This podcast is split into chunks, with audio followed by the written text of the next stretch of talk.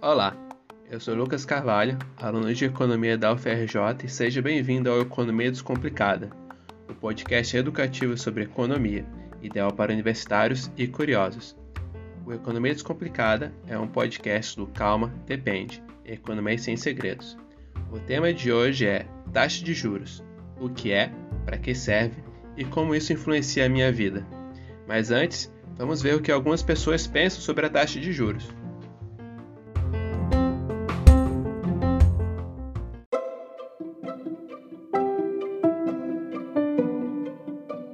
Eu acredito que seja a taxa de juros seja alguma coisa relacionada com um percentual que colocam, né, que agregam ao valor de, de alguma coisa que você vai comprar. Empresariado sobre um empréstimo financeiro realizado a curto ou a longo prazo.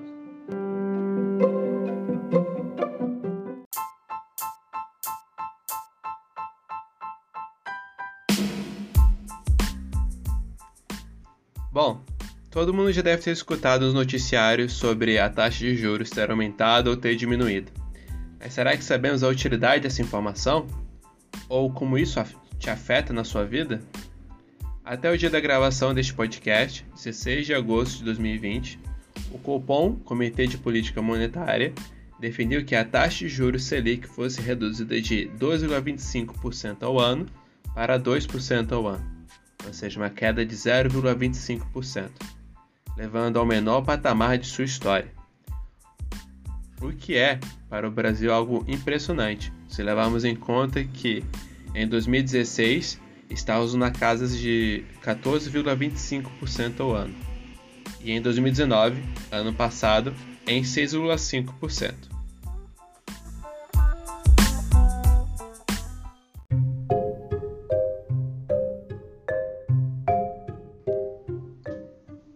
Para entendermos o que é a taxa de juros, é importante entender o que é os juros. Os juros é a remuneração feita pelo empréstimo de dinheiro, ou seja, quando eu empresto uma quantia a alguém, eu sou remunerado por isso, pelo risco de ter emprestado, até o valor ser liquidado. Já o percentual sobre o valor emprestado é a própria taxa de juros. Para demonstrar, vamos pegar um exemplo como de um banco. Ele possui um fluxo de entrada e saída de recursos. Pessoas sacam e depositam.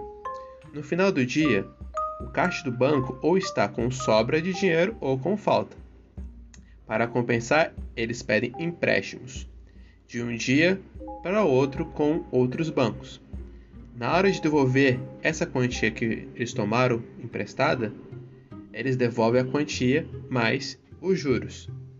A taxa utilizada para calcular este tipo de operação é a famosa taxa Selic. Todas as instituições financeiras têm taxas próprias de juros, de acordo com suas expectativas nas operações de crédito. Porém, todas elas aqui no Brasil têm como base a famosa taxa Selic, ou taxa de juros básica da economia. Isso porque os bancos usam títulos do governo como garantia.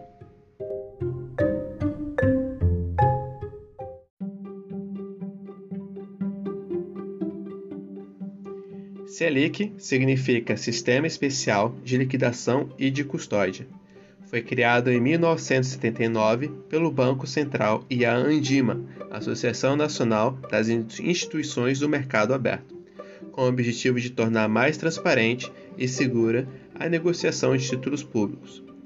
No dia 4 de março de 1999, o Banco Central extinguiu o sistema de bandas de juros criado em 96 o governo passou a usar apenas uma taxa para sinalizar os juros de toda a economia. Esse sistema é uma infraestrutura administrada pelo Banco Central, sendo ela definida a cada 45 dias pelo Copom, que é composto pelo presidente do Banco Central e os membros da diretoria colegiada do banco. A Selic ela tem duas funções principais: remunerar os títulos públicos, sendo eles papéis emitidos pelo Tesouro Nacional para financiar a dívida pública, e principal ferramenta de política monetária do Banco Central, podendo aumentá-la ou diminuí-la.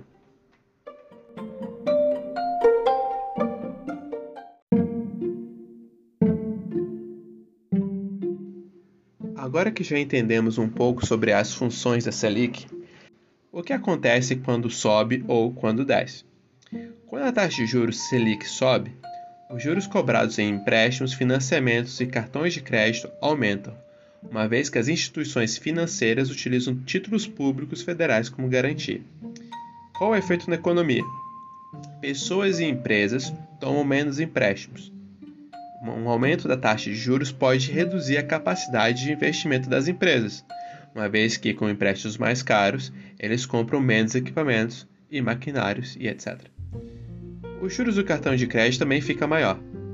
Outra consequência é o impacto na demanda agregada, desestimulando o consumo das famílias. Com menos dinheiro circulando no mercado, a inflação tende a cair, sendo assim usado como ferramenta de controle.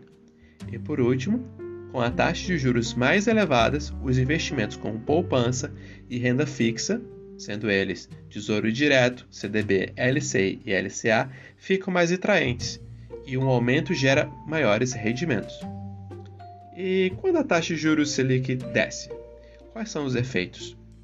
A redução vai diminuir o custo de captação dos bancos, que tendem a emprestar com juros mais baixos. Na economia, as famílias e empresas terão mais acesso a estes empréstimos, mais baratos. Isso pode aumentar o nível de investimento das empresas. O juros de cartão de crédito fica menor, começa a ter um estímulo no consumo das famílias, aquecimento da economia, o que pode aumentar a inflação quando ela está abaixo da meta. Uma taxa de juros baixa torna os investimentos citados anteriormente menos atraentes porque geram menos rendimentos.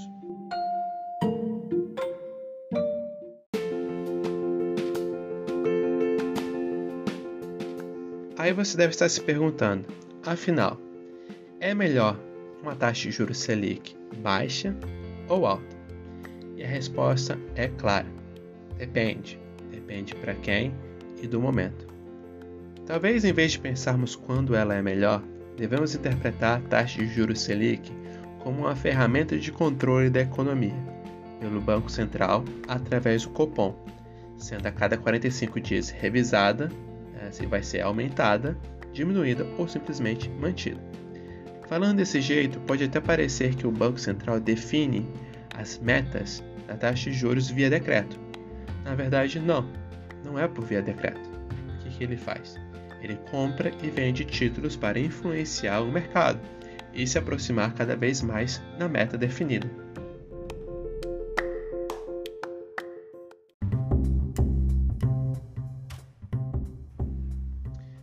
Muito obrigado por terem escutado Economia Descomplicada, mesmo. Para mais informações sobre o tema, acesse o site do Banco Central, o www.bcb.gov.br. Dúvidas, críticas, sugestões, você pode mandar um e-mail para a gente no calma.depende.gmail.com E não se esqueça de nos seguir nas redes sociais, principalmente no Instagram, no calma.depende. Muito obrigado e até a próxima!